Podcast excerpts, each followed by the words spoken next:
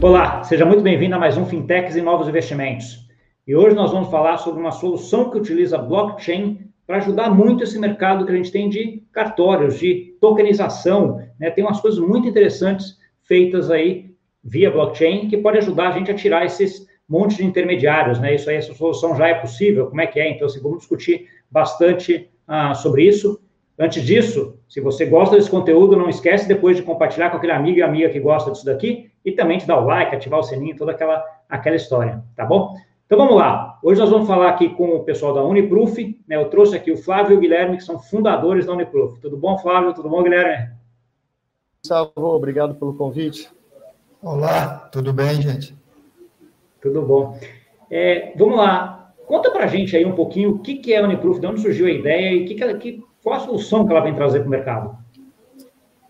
Bom, vamos lá. A Uniproof é, é são três sócios, né, que juntaram suas, uh, seus conhecimentos aí, eu em cartório, o Guilherme em tecnologia e o Caio em direito, para promover o que a gente via de um grande hiato que tinha, que era a necessidade do mercado em registrar documentos e os cartórios em recebê-los da forma que o mercado queria. Então, a nosso, o nosso propósito aqui foi criar, né, iniciar a transformação digital no mundo dos registros. E aí a gente começou, claro, todos aqui estudiosos em blockchain, uh, uh, e a gente começou a ver, poxa, como é que blockchain pode resolver isso, né? Mesmo a gente conhecendo de cartório, tecnologia e direito, como é que a gente, será que a gente pode já pular, né? A gente pode avançar tanto assim? Então a gente começou com isso, com esse propósito de iniciar a transformação digital no mundo dos registros. Então uh, veio essa a, a primeira ideia com o blockchain mas depois o mercado leva a gente para cartório, né? Que é o, o, que a gente faz hoje com mais frequência. É, Flávio, deixa eu até aproveitar um pouco. Quando a gente fala de blockchain, uma das coisas que sempre se comenta é que ele vai desintermediar tudo, né? Que tem um monte de intermediário aí, seja mercado financeiro, mercado de imóveis, etc., que não vai ser mais necessário, né? Cartório é um desses intermediários, né? Então, assim, como é que você vê essa transformação acontecendo no cartório? E acho que eu queria ver dois aspectos. Primeiro, que a impressão que eu tenho é que existem cartórios e cartórios. Né? Tem cartórios que já estão muito digitalizados e tem cartórios que ainda estão lá no papelzinho. Né? Então, acho que esse é, é um ponto. E outro, é, já dá para fazer as coisas só em blockchain, sem cartório? Boa, vamos lá, que eu acho que essa etapa aqui da, da nossa conversa vai ser muito importante para o público em geral, Gustavo. Primeiro, cartório, na cabeça de todo mundo, é uma coisa só, né? Mas cartório tem cinco modalidades. Cartório pode ser de registro civil, onde você nasce e morre casa, pode ser cartório de protesto, tem um outro propósito que é para executar uh, títulos, você tem o cartório de registro de bens móveis, uh, mobiliários, e você tem o registro de cartório uh, de imóveis, e sabe, e tem o notário, que é o tabelião, que é o terceiro de confiança. Então, o que, que acontece? A gente tem que entender que, o que, que a gente quer daquilo que o cartório dá. Porque muitas das vezes a gente reclama do cartório, mas o problema não é o cartório, é a burocracia do cartório. Você quer o cartório, você quer alguém de confiança para alguns atos, e para outros atos, você tem que seguir o ordenamento brasileiro, jurídico, o que diz a lei. Então, o que assim de grande diferença tem é o que as partes querem num processo de confiança num registro. O que, que eu e o Gustavo a gente quer se a gente vai fazer uma transação aqui de, de criptomoeda? Eu quero cartório? Não, não quero, não preciso. Eu estou satisfeito com o meu smart contract. Ou não, pô, eu estou vendendo minha casa aí, Gustavo. Você está tranquilo aí de eu falar que a casa está com o teto em ordem que está numa área que não é de manancial? Fala, não estou, não. Eu preciso de um terceiro de confiança. Então, tem muito tipo de registro, tem muita coisa. O blockchain não vai uh, substituir cartório nos, nos, uh, nas atividades, nos registros que já são feitas hoje, mas sim, ela tem um grande potencial de substituir cartório nos produtos e processos que estão sendo criados a partir de hoje, Gustavo. E o, o DeFi, essas, as, as finanças descentralizadas são um ótimo exemplo. Então, a gente pode ter, ficar um pouco triste, porque, puxa, o blockchain não vai substituir cartório. Por outro lado, a gente pode ficar esperançoso de que novos produtos vão ser criados para registro em blockchain graças à existência dele. Porque se ele não tivesse, provavelmente o, o serviço novo não, não seria uh, possível, entendeu? E aí, Flávio, só, só endereçar, o Guilherme quer comentar alguma coisa. Fala aí, Guilherme. É, do lado da tecnologia, a gente que viveu o boom lá da, da blockchain lá há uns 4, 5 anos atrás, a gente achava que blockchain vai solucionar o mundo, né? É a solução de tudo, vai acabar com tudo. A gente que vive isso, que conhece, sabe o poder dela, a gente acredita que isso vai ajudar bastante. Mas blockchain é uma tecnologia, não é a solução. Tecnologia é base para chegar-se numa solução. Né? Então, o que a blockchain pode ajudar e que ajuda muito é como base de soluções. O blockchain não deveria nem ser ouvido quando você for fazer alguma coisa. O blockchain está por trás. O blockchain é o que dá garantia, é o que dá segurança, né? Então a gente viu muito essa relação blockchain com cartório podendo ajudar para que aquilo que a segurança que a blockchain der torne mais robusto. Mais na frente a gente consegue ver já hoje quatro anos se passaram, né, daquele boom, daquela, daquilo tudo. A gente está vendo os DeFi aí acontecendo, não é brincadeira. Hoje o mercado de de câmbio, que você viveu muito isso no seu passado, né? Como é que o cara manda o dinheiro para fora? Hoje o Ripple faz isso aí em minutos. E quantas soluções a gente já está usando isso? Isso é uma solução por trás, é a blockchain sendo utilizada para resolver um problema, um problema do mercado, né?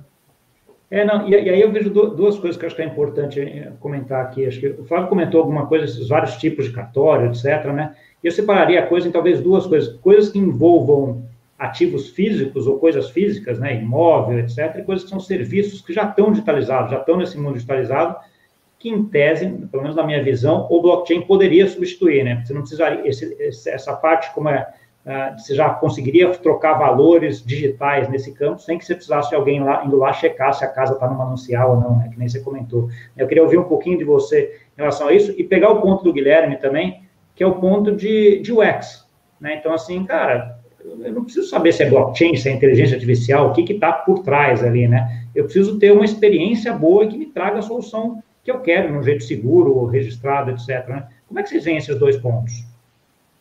Eu acho que você foi direto aí, na, na, até na pergunta já tem um pouco da parte da resposta. É o que, que as partes querem nessa transação, né? Que tipo de segurança as partes querem? Uh, o que o Guilherme falou, que cartório faz uma coisa, blockchain faz outra, e, e, na verdade é uma ferramenta de segurança.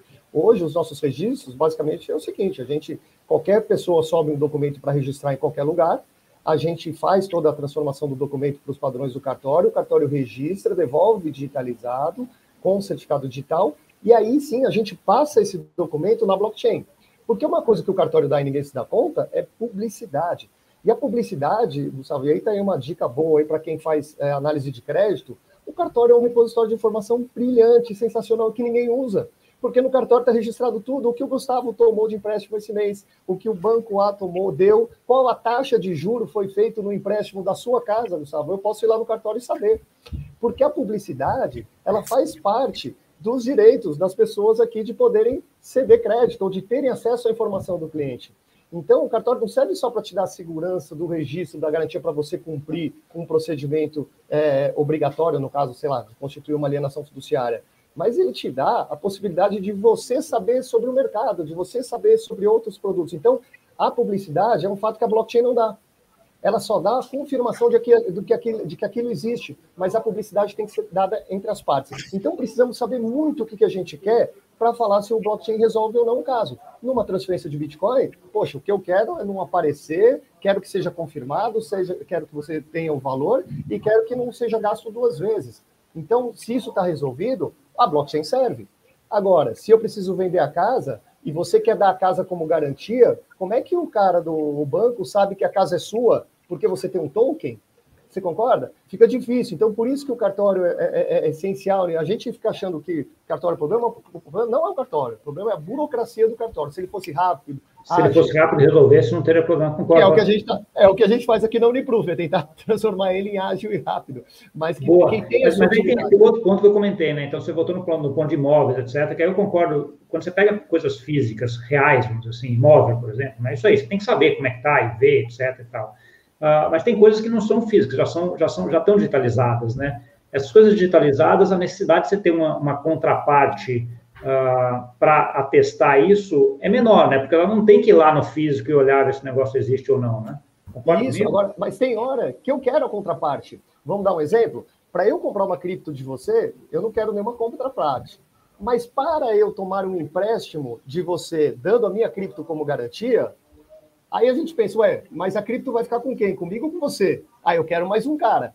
E aí, para querer mais um cara, a gente, tem que na, a gente tem que ir na lei dos humanos. Eu quero te executar se você sumir com a minha cripto, ou você vai me executar se eu não te fizer o pagamento dos empréstimos. Então, aí a gente quer.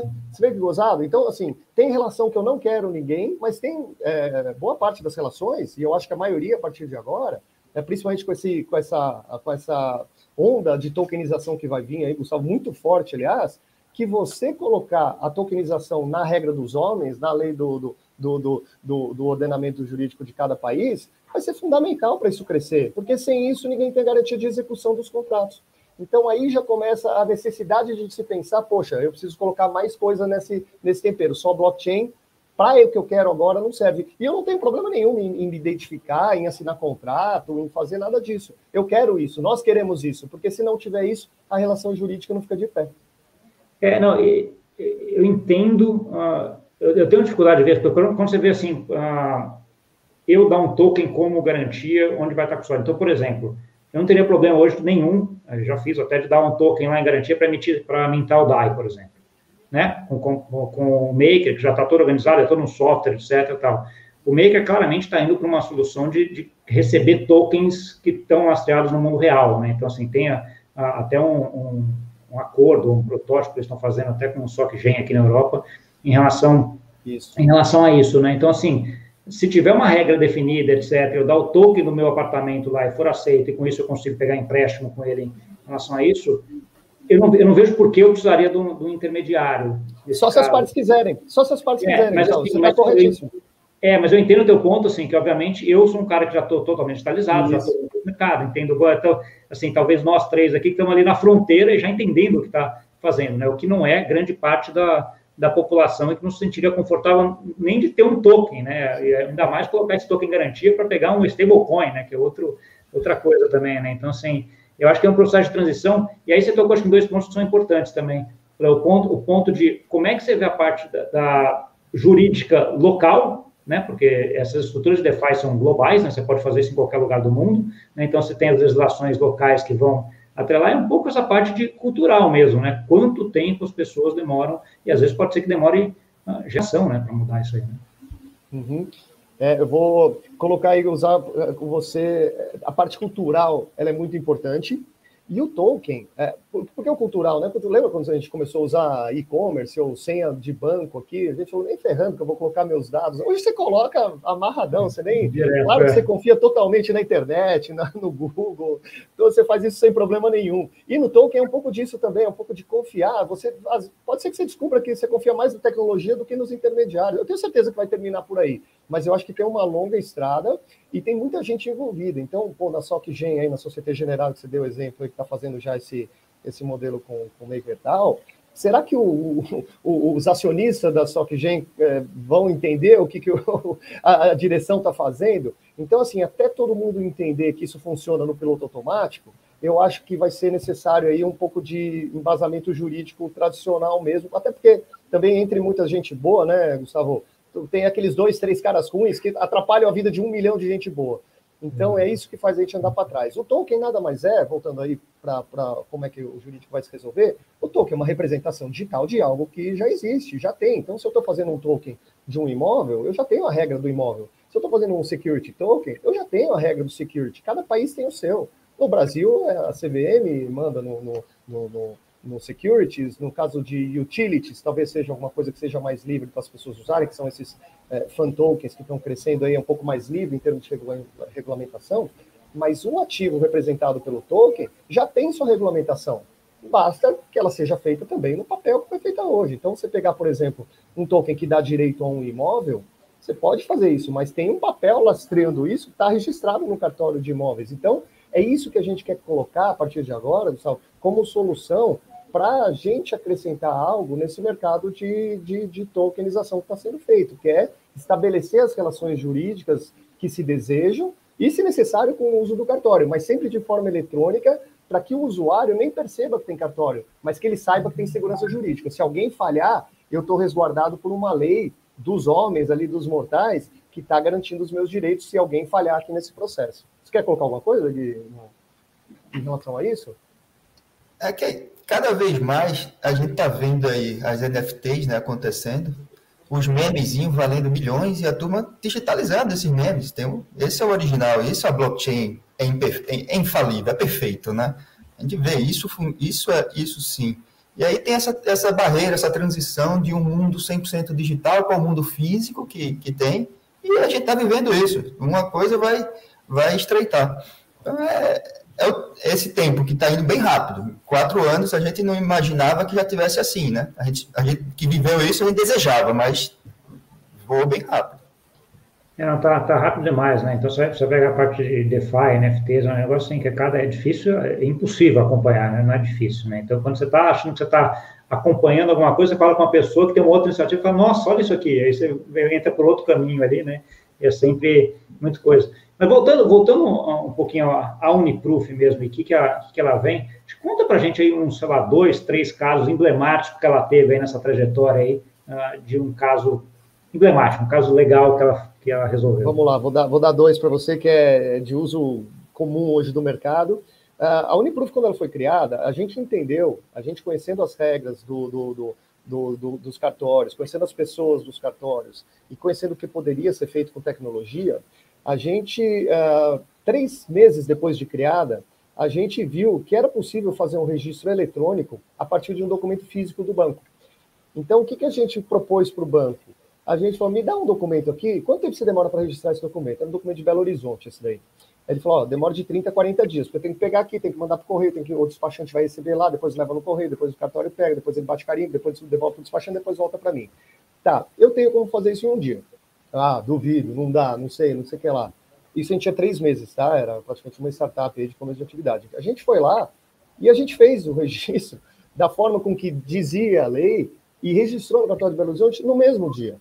A partir daquilo, o, o, gozado foi assim, que era um banco grande, um bancão de varejo, que viu nesse processo e falou, cara, esses caras trouxeram para mim uma solução que eu sempre quis.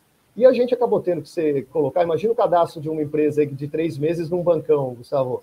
Então, a, a, a, solução foi tão inovadora, foi tão game changer. Hoje é o que é usado por todos os bancos, tá? É a solução que a gente deu lá há três anos atrás aí para esse banco. Hoje o mercado trabalha nessa solução que a gente deu. E se baseou em entendimento, se baseou em conversa, que é o que, é o que a gente tem de bom, né, com os oficiais de cartório, com ah, leis que já existiam mas ninguém colocava elas, a, ninguém levava elas a, a, cabo, nem os cartórios e nem os bancos. Então essa foi uma parte bem legal, que a gente teve até mais dificuldade em se cadastrar no banco do que em vender o produto. E uma outra coisa que é bem bacana, que é o seguinte, uh, o nosso sistema de assinatura eletrônica, aqui com o certificado digital e tudo mais, ele permite que vários uh, documentos que precisavam de diversas, até às vezes centenas de assinaturas com firmas reconhecidas, pudessem ser feitas no mesmo dia. Vou te dar um exemplo. Agente autônomo de investimento, você para atuar, da XP, da VTG, você precisa, a XP exige, por exemplo, que você tenha firmas, né? todos os agentes têm que ser sócios das empresas. Então, o que, que acontece? Todo agente autônomo é sócio de alguma empresa, com alguma porcentagem minúscula, mas ele é sócio. E o que, que acontece? Cada vez que um sócio entra ou sai, Gustavo, tem que fazer uma alteração contratual na empresa. E como é que contratual no tempo que você morava aqui no Brasil? todo mundo indo do cartório, reconhecendo firma e levando para o cartório. Você imagina, tem, tem empresas aqui que tem mais de 150 agentes autônomos. Você imagina como é que é pegar um documento, fazer ele passear por 150 lugares para pegar 150 firmas no mesmo papel, hein? não pode ser papéis diferentes. E fazer isso daí. É, e, não, e, as, e, e, às vezes em, em cidades diferentes, né? Não, hoje agente autônomo, imagina em pandemia, é onde está o dinheiro. Então você tem uma, uma EQI, uma Valor Investimentos, você tem agente autônomo no Brasil inteiro. É um que conhece o fazendeiro, outro conhece o usineiro, outro que está em São Paulo. Eles juntam todos num bolo só. E hoje você faz tudo em um dia. Um dia você coleta a assinatura de todo mundo e já dá entrada no cartório. Isso, é, além de emblemático, isso muda demais a própria dinâmica dessas empresas. Então, isso são coisas novas, coisas boas que a tecnologia traz e que, tá vendo, não era culpa do cartório. É, tem muita coisa de burocracia que é correio, que é, é, você ter logística. Então, isso tudo aí tem que ser pesado aí. A própria AR, né? Ah, vamos fazer uma notificação de AR. Hoje aqui a Uniproof faz uma notificação com mesmíssima é, força da AR, mas com mais dados ainda. Eu sei se ele abriu o e-mail, se ele abriu o conteúdo. Então tem muita coisa que a tecnologia trabalha antes de a gente querer, vamos destruir cartão. Às vezes o, o inimigo não é ele, às vezes o inimigo é, é, às vezes não, seguramente é a burocracia. Então, é, esses dois processo, casos aí eu acho muito interessante contar. Não, legal. Quando eu uh, escuto você falando de todos esses processos, né, o quanto a tecnologia pode ajudar na, na minimização e na, na, facilidade, né, encurtar tempo, encurtar soluções, né, me vem logo a ideia de que, ok, vocês devem ter tido uma, uma, uma trajetória aí muito exponencial pós-pandemia, né, assim, antes da pandemia a gente tinha uma digitalização acontecendo, que já estava vindo, essa tendência já vinha, na pandemia acelerou muito. Imagino que a Uniproof também, né? É, a pandemia forçou aquilo que a gente já vinha fazendo, né? O, o mercado fazer igual. Né? Então, os nossos clientes que ainda tinham aquelas restrições, tudo mais, não tinha o que fazer. A gente tinha pau diário com dois grandes bancos aqui o tempo todo, o pessoal não. Ah, o que, é que eu faço? O que, é que eu faço? Não, já, já tem solução, já funciona para aquela área do seu, do seu banco. Vamos fazer para os demais. Né? Então, isso exponencializou bastante o uso. Né? Então, hoje está tá aí, você também, sua vida facilitou muito com, com os vídeos, com os áudios. A, a videocall era impossível acontecer em, em reuniões de videocall, como é que é hoje. Hoje ninguém mais quer abandonar isso daqui. Né? Então, entrou não sai mais a gente vê que a tecnologia veio para agregar bastante nisso daí, e a pandemia forçou isso a andar mais. Né? Então, foi um acelerador impressionante. E digo, Gustavo, não é tanto acelerador de faturamento, uau, cresceu, multiplicou por 500 mil. O ponto não é esse. O que exponencializou foram as possibilidades de se fazer coisas a partir do que a gente conhece agora e do que agora a gente viu que dá para fazer que é nisso que a gente vai crescer, porque a gente atende um mercado hoje, quem são nossos principais clientes? São aqueles que produzem contrato. Banco, financeira, administradora de condomínio, contador, é esse pessoal que produz contrato que é nosso cliente. Porém, com essa, o, que a pandemia trouxe aí, apesar de horrível, é, ela traz aí é, melhorias no processo eletrônico. E aí as possibilidades aumentam. E aí que a gente vai aqui para o nosso crescimento, para o nosso Uniproof 2.0, que é levar um pouco dessas possibilidades, não para esses grandes produtores de contratos, mas para quem usa os contratos, para os assinantes, para a ponta final, para os usuários, aquela pessoa que tem que ficar assinando, reconhecendo firma, indo no cartório, ou reconhecendo um documento, tendo que ir no cartório. Essas possibilidades que a gente está é, observando que vieram com a pandemia, é onde a gente vai explorar. O que, o que exponencializou não foi necessariamente o faturamento, mas foi a quantidade de possibilidades e oportunidades que a gente pode explorar a partir de agora. Entendi, entendi.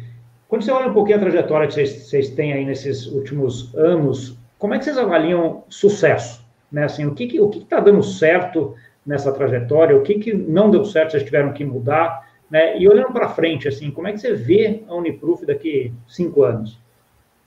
Bom, vou falar meu ponto de vista aqui, que eu queria ouvir o Guilherme também, que a gente é, é, eu trabalho mais no comercial, mais no cartório, mais aqui no, no dia a dia, e o Guilherme vendo a tecnologia. É, o que, que deu certo? Bom, vamos começar o que, que deu errado, né? A, gente, a, a empresa foi criada para ser uma registradora em blockchain. Uma primeira visita, Gustavo, você bate no cara e fala, tem o blockchain, funciona assim, assim, assim, o cara fala, pô, legal pra caramba, você tem cartório? Porque a minha dor é cartório. então, assim, não é que deu errado, mas é uma pivotada de cinco minutos, assim, que duas visitas você já entendia. Então, o que, que a gente fez aí? Qual que é o nosso, uh, nosso primeiro estágio? Foi tirar a dor do mercado. A dor era cartório, a dor era a burocracia do cartório, era o papel, era tirar o papel. Então, o que, que deu certo? Como é que a gente mede o que dá certo? Pela adoção mais, mais bancos usando, mais administradora de condomínio registrando atas conosco, mais gente entrando na plataforma. Isso para a gente é, é, é, é, o sucesso aqui no nosso ponto de vista, é aquilo que a gente acreditou que a gente trouxe para o mercado sendo adotado. Para mim, é, é, sucesso. O que deu errado é a gente tentar antecipar tecnologias, Gustavo. Eu, você o Guilherme, a gente está olhando lá na frente, mas a gente tem que entender que a gente tem que. É que nem, sabe aquelas corridas de ciclismo que tem na Europa aí, que o cara dispara, mas ele tem que esperar o resto do grupo chegar, senão o time perde? Aqui é mais ou menos parecido. Se o resto do grupo, que é o mercado, não chegar junto com você, você não adianta nada você ser à frente do seu tempo. Você tem que estar no seu tempo, né? Então, talvez é, você, você vai, eh, pegando até a ideia do ciclismo, que é uma coisa que eu adoro, né? Você, você vai estar na frente se matando, etc. Você vai perder fôlego, agora que chegar o pelotão vai te passar e você vai ficar lá para trás, né? Porque você não tem mais fôlego. Pra, Exatamente, pra seu time não chegou, é bem, bem isso. É. Eu nem tinha me atentado com a bicicleta atrás e já imaginei que você fosse um adepto. Mas é, é, o que a gente quis no começo era tirar uma dor do mercado, e o que a gente quer no 2.0 é levar uma oportunidade para o mercado. É algo que o mercado não sabe que dá para usar, e quando ele souber, que ele pode reconhecer uma firma, registrar um documento no WhatsApp em cinco segundos, aí ele vai gostar. Então, primeira parte, dor do mercado. Segunda parte, o que o mercado quer, mas ainda não sabe que existe. Esse é o meu, meu ponto de vista e queria ouvir do Guilherme também. É, a gente, a gente até aqui veio no B2B, né? A empresa saiu do estágio de startup, com aquele MVP funcionando, rodando, pagando as contas dela direitinho, pegando o investimento, pagando os investidores, o que foi investido. Então, esse é o estágio atual, né? A empresa 100% saudável e financeiramente bonita. E o que a gente pretende agora com a ida de, que a gente está falando agora é ir para o B2C, não ficar só no B2B, né? ou B2B2C, né? a gente vai usar nossos parceiros que já têm uma grande malha para levar-nos. Né? Então, a gente conseguir a exponencialidade, sim, aí, em volume e, e consequentemente, trazer mais resultados para a gente. Né? Então, nesse primeiro momento, a gente já tem dentro de casa, no nosso B2B, uma perspectiva de, nos próximos seis meses, quatro meses, crescer 40%, 50%. É lindo, um negócio que já está funcionando super bem, já rodando, já tudo, é crescimento em tecnologia e em processos. Né? E a gente indo aí para um curto, um médio espaço aí que a gente está trabalhando, que é o próximo ano, com o nosso B2, o nosso B2C, B2B, né? B2C, quer dizer, e aí sim pegar essa exponencialidade e crescer bem a nossa, a, o nosso faturamento, receita e tudo mais. É, mas, e, mas assim, é uma, é uma estrutura bem maior, né? Quando você vai para o B2B, é uma estrutura que você precisa de atendimento, etc., bem menor do que uma estrutura B2C, né? No, no, ah, no final, né? Isso aí vai requerer não só investimentos, mas estruturação, gente, etc. Onde vocês veem o gargalo em relação a isso? Porque todas as empresas de tecnologia, ou fintechs, ou startups que você comenta, um dos grandes gargalos está na tecnologia, né? Em achar programador, né? No final das contas. É esse um dos gargalos que vocês tá, esperam encontrar ou já estão se preparando para frente ou não? A gente vem se preparando há três anos, né, Gustavo? Até a, a, plataforma que a gente criou é um baita de um orquestrador, né? Um baita de um sistema que a gente consegue é, criar processos novos rápido. Então, é uma das, das coisas que a gente vem já se preparando. Né? A gente está se conectando agora com, com o WhatsApp para fazer serviço via WhatsApp. Né? o serviço mesmo, não é só se comunicar, não é só um botzinho, não. É fazer o serviço mesmo. Ó, tá isso aqui, circula aqui, manda aquele assinar, aquele outro assinar e já vai para o cartório e volta registrado. Então, a plataforma que a gente criou é um baita de um orquestrador, é um baita de um workflow grande, assim, que, que tem, que a gente consegue orquestrar esse serviço rápido. Então, a gente tem aqui, matura a ideia, que é que dá para fazer com esse produto? Vamos MVPzinho também, cabeça de startup sempre, vamos testar MVP, mas com o pé no chão de que o potencial disso é aquele lá e funcionando no mercado tradicional, né? Queria até colocar, Gustavo, que assim, você foi bem feliz aí no, no, no gargalo, é, a mudança do B2B para o B2C é, é, é, uma, é, uma, é um outro mundo, né? É, é, muda toda a empresa, o que funciona em um não funciona no outro, as estruturas que você precisa ter são diferentes mesmo.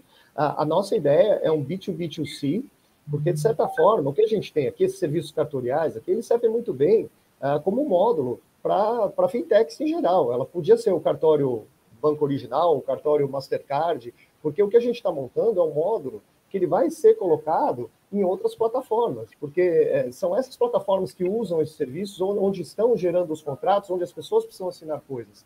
Então é isso que a gente está criando. A estratégia é fazer o B2B2C justamente para aproveitar a força desses grandes players também nesse gargalo que vai ter. Não só tecnologia, o Guilherme falou, a plataforma foi pensada para exponencializar, para escalar, mas você tem muito aí, pô, você tem que atender, você tem pessoal de, de, de telemarketing, tem pessoal de suporte, que as dúvidas de cartório são enormes, porque é dúvida da tecnologia e a dúvida do, do procedimento do cartório. Então, realmente, é, é, isso que vai pegar, mas a gente conta fazer sempre as parcerias. A, a gente, num primeiro momento, não vai direto no, no oceano aí, é, se expor aí para colocar isso direto no B2C, mas a ideia é usar um pouco do B2B2C e usar as plataformas que já existem, que já tem já um, um pessoal cadastrado, logado, identificado lá dentro, para oferecer a eles aí a, a, os serviços de cartório.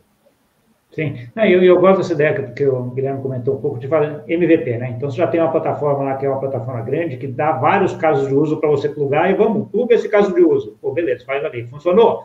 A gente investe. Ah, não funcionou, para e deixa ele quieto. Né? Então você ficar um pouco dessas você ter uma experimentação, que acho que é super importante, né, quando a gente está olhando em tecnologia, porque assim, é, as coisas vão mudando, a cultura vai mudando, você vai mudando as regras, e aí você precisa ter essa, essa flexibilidade, né, que é importante em qualquer, qualquer negócio.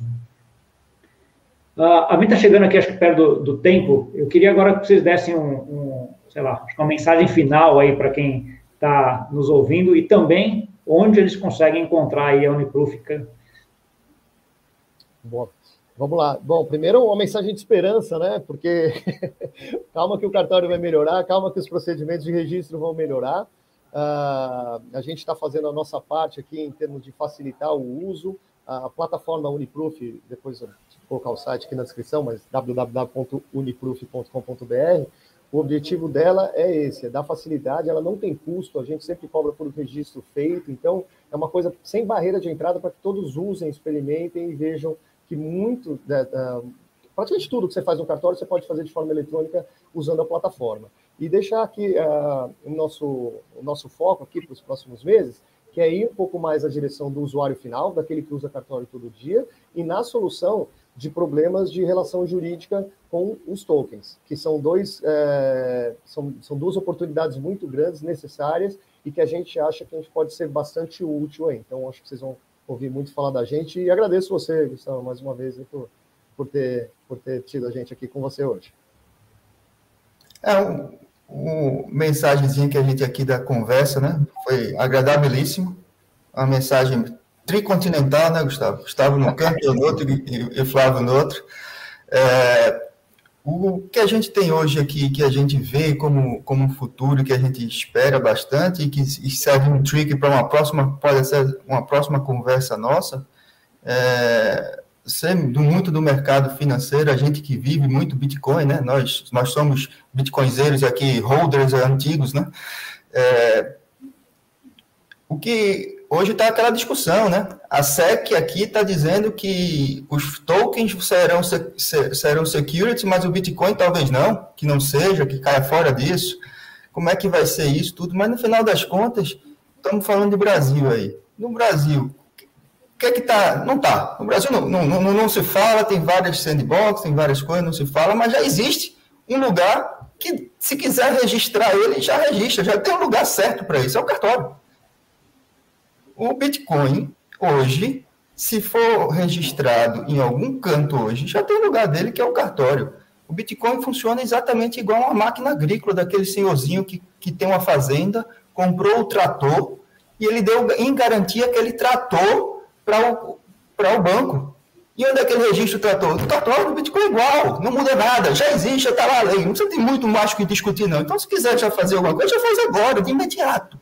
Não tem o que, o que pensar. Então, pode pensar até no, numa B3 do, dos bitcoins. Então, é, é, uma, é, uma, das coisas que a gente aqui faz vários brainstorms, bem, várias conversas, tá, e estamos avançando também nisso, e dá para discutir, brincar bastante nisso.